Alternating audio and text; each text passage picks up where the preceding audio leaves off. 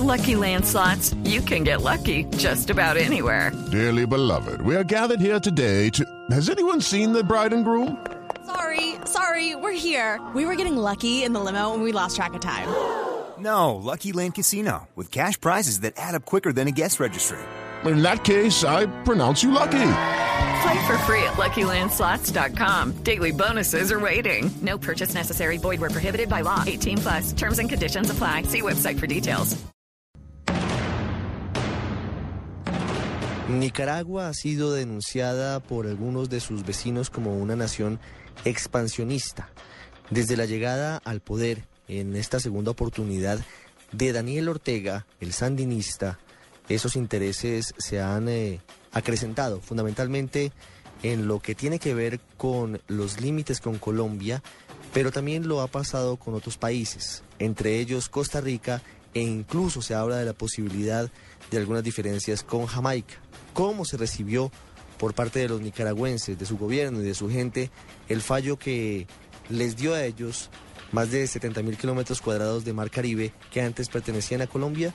Miguel Garzón nos cuenta. Desde el comienzo, el gobierno de Daniel Ortega celebró el fallo de la Corte Internacional de Justicia. En su momento, el mandatario nicaragüense dijo que esta era una victoria lograda por la lucha del pueblo.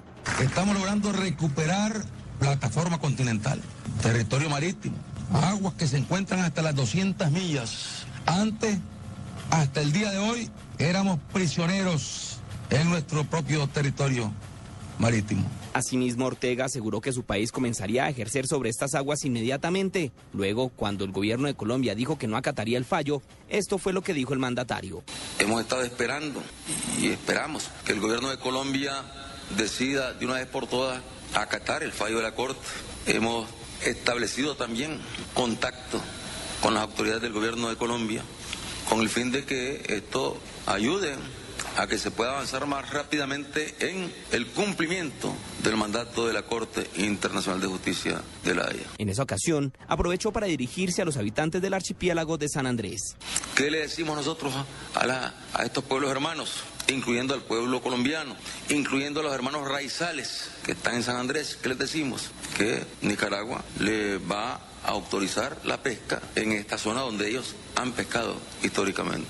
El representante de Nicaragua ante la Haya, Carlos Argüello, desestimó que Nicaragua tuviera medidas expansionistas, esto en respuesta a las denuncias hechas por el gobierno de Colombia. Eh, Colombia, por presiones, supongo yo, políticas internas, está tomando actitudes que francamente dicen la tradición que Colombia siempre ha dicho y ha pretendido demostrarle al mundo que tiene, que es de respeto al derecho internacional. La sentencia es clarísima, no afecta absolutamente en nada a los vecinos. Nicaragua no está pidiendo nada que afecte a los vecinos, ni va a pedir nada que a los vecinos. Más tarde, en el mes de septiembre de este año, el presidente Santos se volvió a pronunciar sobre el tema. En ese momento hizo un fuerte pronunciamiento y dijo que el fallo de la Corte se acata, pero no se aplica. El mismo mes se realizó la Asamblea General de la ONU en Nueva York.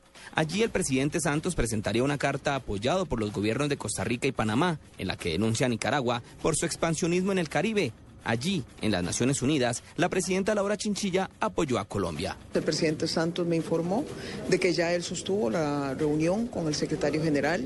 Eh, él eh, hizo entrega personalmente de la nota que suscribimos entre Colombia, Costa Rica y Panamá. Eh, y yo estaré pues básicamente reafirmando el mensaje que él ya envió al señor secretario general cuando yo tenga precisamente también mi reunión con el secretario Ban Ki-moon. Miguel Garzón, Blue Radio.